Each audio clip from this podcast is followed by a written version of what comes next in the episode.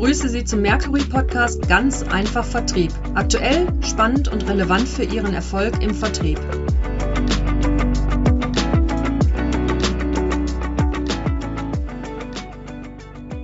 Mein Name ist Markus Wedemann und ich begrüße Sie zu unserem Mercury Podcast Ganz einfach Vertrieb. Und heute freue ich mich darauf, mit meinem Kollegen und Deutschland-Geschäftsführer von Mercury, Dr. Matthias Huckemann, über die Trends für den Vertrieb im Jahr 2023 zu sprechen und nicht nur über die Trends, sondern natürlich auch über die Lösungen, um diese Herausforderung anzugehen. Naja, der Januar ist ja nun rum und vermutlich sind auch schon ein paar gute Vorsätze in Vergessenheit geraten. Was allerdings bleibt, sind die Vorsätze, sprich Ziele für den Vertrieb. Und das vor den aktuellen Herausforderungen rund um Kostensteigerung und Lieferengpässe. Somit, lieber Matthias, lass uns mal direkt einsteigen in die erste Frage. Was wird denn das neue Jahr für den Vertrieb bringen? Was ist deine Einschätzung? Grundsätzlich, Markus, glaube ich, wird es wieder, wie eigentlich in jedem Jahr darum gehen, die eigene Vertriebsorganisation profitabel aufzustellen und dabei gleichzeitig zu wachsen. Eine Forderung, die ja jedes Jahr anlässlich der üblichen Vertriebsauftaktstagung kommuniziert bzw. wiederholt wird. Allerdings scheint es im Jahr 2023 noch herausfordernder zu sein als je zuvor. Naja, jetzt waren die letzten Jahre vertrieblich auch nicht unbedingt ein Spaziergang im Sonnenuntergang. Was macht denn aus deiner Sicht den Blick auf 2023 so speziell? Ich beziehe mich erstmal auf die Experten. Die sagen nämlich, dass es nie unsicherer war, wobei sie das auch, glaube ich, jedes Jahr sagen. Aber keiner weiß genau, was das neue Jahr bringen wird.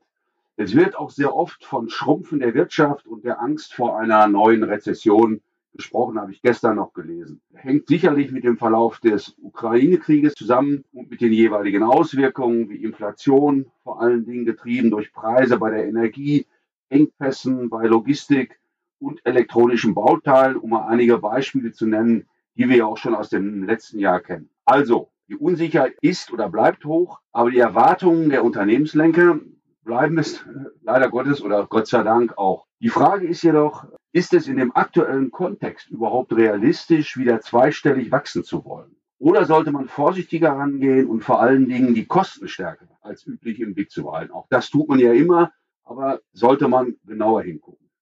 Na, so ein bisschen klingt es für mich, dass alles beim Alten ist, so wie wir es aus der Corona-Krise schon kennen. Ja, Markus, da stimme ich dir grundsätzlich erstmal zu. Und wir hatten uns ja zwischenzeitlich auch geprägt durch die Pandemie äh, daran gewöhnt, mit Überraschungen besser klarzukommen. Im Vertrieb haben wir uns zum Beispiel darauf eingestellt, Kundenbesuche online durchzuführen. Und gerade als wir durchschnaufen wollten und wieder anfingen, Kunden stärker vor Ort zu besuchen, kam die Ukraine-Krise. Damit entfiel erstmal das Durchschnaufen und wir mussten uns wieder neu sortieren im Vertrieb. Ein Beispiel dazu aus dem letzten Jahr. Preise für Personal, Energie, Logistik, ich habe es gerade ja schon mal erwähnt, gingen durch die Decke und der Vertrieb musste teilweise mehrfach auch unterjährig die Preise zweistellig für die eigenen Produkte erhöhen. Also eine völlig ungewohnte Situation für alle Akteure im Vertrieb, aber häufig auch für die Einkäufer. Also wenn ich so ein bisschen rausziehe, die Essenz ist, der Vertrieb war gezwungen, eher zu reagieren und sich immer nur relativ langsam auf die neuen Situationen einzustellen. Zwar immer dann, wenn er wirklich dann dazu gezwungen wurde. Das geflügelte Wort aus der Corona-Krise lautete ja immer vor die Welle zu kommen. Also wenn wir das jetzt übertragen, wie kann der Vertrieb nur wieder stärker agieren, statt nur reagieren? Also zwischen den Weihnachtsfeiertagen hatte ich die Chance, mal so ein Buch zu lesen von Harald Welzer. Das ist ein Soziologe, der mit dem Philosophen Richard David Precht ein heiß diskutiertes Buch geschrieben hat, Die vierte Gewalt. Und der beschreibt da drin in diesem Buch, äh, wie Menschen sich auf veränderte Bedingungen einstellen. Fand ich sehr interessant. Und er sagt, früher baute man einfach mehr an, wenn die Böden schlechter wurden, was ja durchaus passierte. Und das beschleunigte letztendlich die Erosion. Man schlug mehr Holz, als nachwachsen konnte, um Boote für, die, für den Fischbau oder Fischfang zu bauen. Man operierte im Modus der Erfahrung, sagte er. Aber die hilft nicht, wenn die Überlebensbedingungen sich verändert haben. Übertragen wir das jetzt mal auf den Vertrieb. Es macht überhaupt keinen Sinn, mit seinen Routinen einfach so weitermachen zu machen wie bisher. Also die Forderung zu stellen, lass uns weiter zweistellig wachsen. Und wenn das alles so einfach möglich wäre, wenn man äh, es nur laut genug einfordert, auch das ist nicht der richtige Ansatz. Also okay, lass uns an dem Punkt konkret werden. Was soll der Vertrieb nun tun? Ich habe verstanden, mehr Holz schlagen ist nicht die Lösung. Absolut. Also, ich glaube, wir werden in verschiedenen Szenarien denken müssen. Also gemäßigtes Wachstum, aber auch, wie können wir den Vertrieb deutlich produktiver machen? Produktiver werden, profitables Wachstum, da ist ja so ein bisschen etwas wie der heilige Gral im Vertrieb. Also es schwebt immer so überein, äh, man, man sucht immer danach, man will es erreichen. Klingt ja auch erstmal simpel, ist auch grundsätzlich logisch, doch schwer genug ist tatsächlich nachhaltig umzusetzen. Wo siehst du die konkreten Stellhebel dafür? Wir hatten ja mal im letzten Jahr einen hochinteressanten Podcast mit Professor Jan Wiesecke von der Ruhr-Uni Bochum über seinen Ansatz der äh, Sales Profit Chain. Und dabei geht es vor allen Dingen darum, den Ergebnisfokus erstmal festzulegen. Also erstmal zu überlegen, was wollen wir erreichen im, im neuen Jahr. Und da gibt es zwei Möglichkeiten. Einmal Effektivität und Wachstum oder man guckt eben nach Effizienz und den Kosten. Gemeint ist jetzt nicht, dass man sagt End oder W, das kann auch Mischform geben, aber man muss sich irgendwo konzentrieren und ein Hauptfokus werden. Und darauf aufbauend hat er dann gesagt, gibt es zwölf Fragen, die Unternehmenslenker zu beantworten haben, um irgendwo besser zu verstehen, wie Ursache und Wirkung im Vertrieb funktionieren, wie, die, wie, das, wie das geht, also praktisch das Öffnen der Blackbox, hat er das genannt. Das sollte man durchleuchten, um dann eben zu gucken, wie komme ich zu dem gewünschten Ergebnisfokus und was muss ich tun. Das klingt alles relativ einfach, aber wir wissen, wie schwierig das ist. Aus verschiedenen Projekten, äh, aus Diskussionen mit Kunden. Das klingt in der Tat sehr spannend. Und ich glaube auch, dass es gut ist, mal neue Blickwinkel einzunehmen, um mit neuen Fragestellungen vielleicht so auch auf neue Initiativen beziehungsweise Aktivitäten zu kommen. Welche Ansätze sind denn darüber hinaus noch erfolgsversprechend? Ja, äh, das ist ja schon fast Markus Gebetsmühlenartig, dass wir immer wieder an den Ansatz Hybrid Selling erinnern, der zumindest bekannt ist. Wenn man jetzt aber guckt, wo steht man da und wie kann man sich produktiver ausrichten, was ja hinter diesem Ansatz steht. Wir haben ja mal über eine, eine Studie mit der Ruhr-Uni 2021 herausgefunden, dass man bis zu viermal produktiver sein kann. Und wenn man jetzt aber mal guckt, diese Kombination, die ja hinter Hybrid Selling steht, aus Online- und persönlichen Besuchen, wenn man die smart einsetzt, dann kann man mehr Kontakte ausfüllen mit denselben Leuten und das würde schon mal erheblich helfen. Auch hier liegt es ja sehr logisch, ähm, das zu tun, quasi nicht auf der Hand. Aber offen gesagt, wird das nicht schon längst in der Praxis umgesetzt? Ja, das ist eine Vermutung, die sozusagen äh, vor uns liegt. Wir waren dann doch überrascht, als wir in der Studie 2022 mit der Ruhr-Uni Bochum auch gefragt haben, wie weit seid ihr mit der Umsetzung? Wie erfolgreich ist das implementiert worden? Was sind die Rahmenbedingungen? Und da stellt man eben fest, dass man von einer konsequenten Umsetzung dieses Ansatzes weit weg ist. Denn man bräuchte dann eine konkrete Segmentierung der Kunden, man müsste Affinitäten, also ist man bereit, sich virtuell besuchen zu lassen. Man müsste auch die Online-Besuche planen und aber auch monitoren, äh, und zwar nach Segmenten.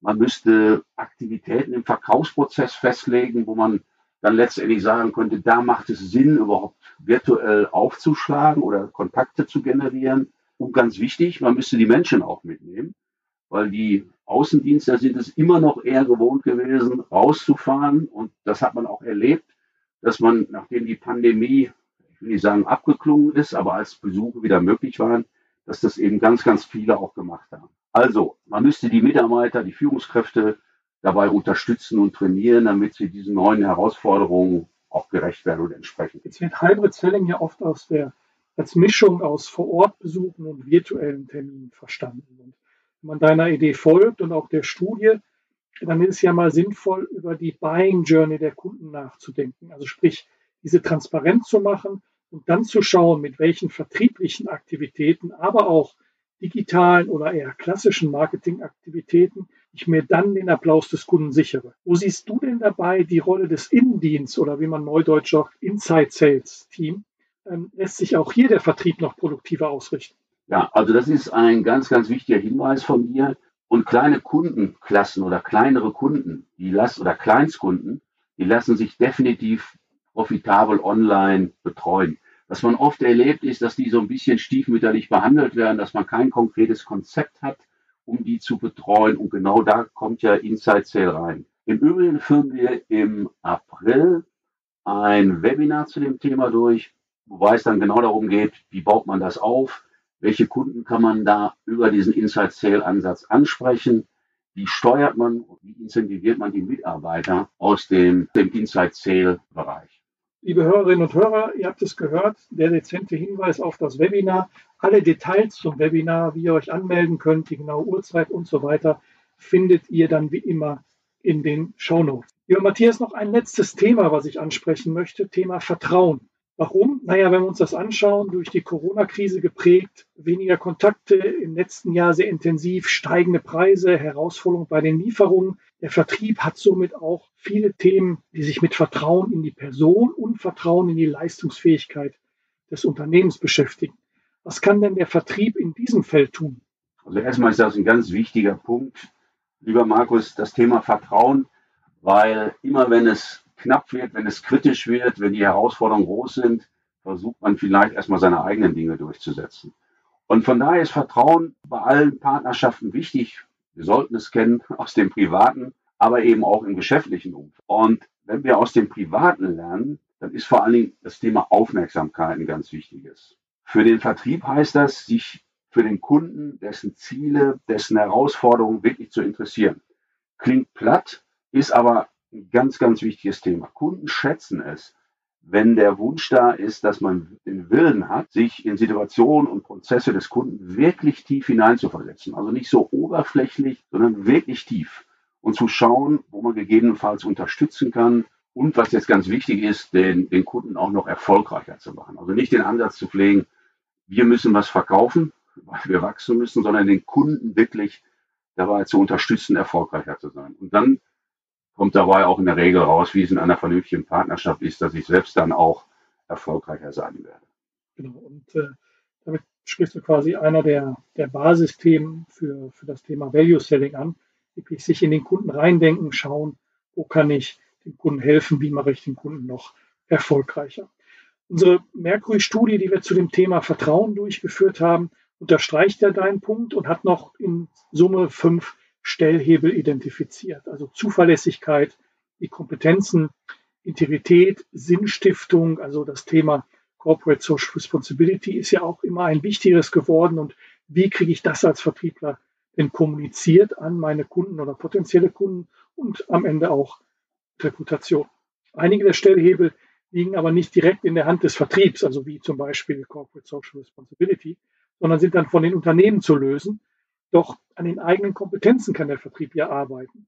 Welche Kompetenzfelder siehst du denn für 2023 als wichtig an? Auch hier möchte ich wiederholt, tun wir das ja, daran appellieren, sich auf die typischen Fertigkeiten erstmal zu konzentrieren. Also wie mache ich das Beziehungsmanagement? Klingt auch wieder so leicht, ist aber, wenn man jetzt allein mal so eine Buying Center betrachtet mit unterschiedlichen Ansprechpartnern, mit unterschiedlichen Bedürfnissen, ist es gar nicht so einfach, das umzusetzen und eben auch an den Verkaufsfähigkeiten, die die Leute haben, das immer wieder zu trainieren. Dinge schleifen sich ein.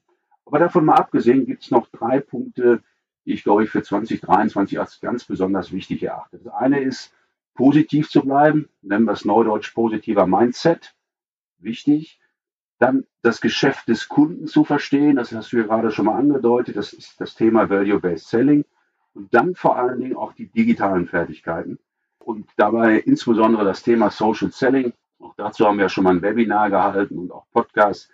Ganz eminent wichtig, vor allem auch wenn man den Hybrid Selling Ansatz fahren will. Liebe Hörerinnen und Hörer, wer von euch noch tiefer in dieses Thema eintauchen will, der findet in den Show Notes den Link zu der Studie. Lieber Matthias, erstmal vielen Dank für deine Einschätzung und die konkreten Hinweise, die du gegeben hast. Jetzt haben wir gar nicht über deine guten Vorsätze gesprochen, aber vielleicht machen wir das ja im nächsten Podcast. Und an euch draußen beim Zuhören viel Erfolg bei euren Vorsätzen und bleibt weiterhin mutig.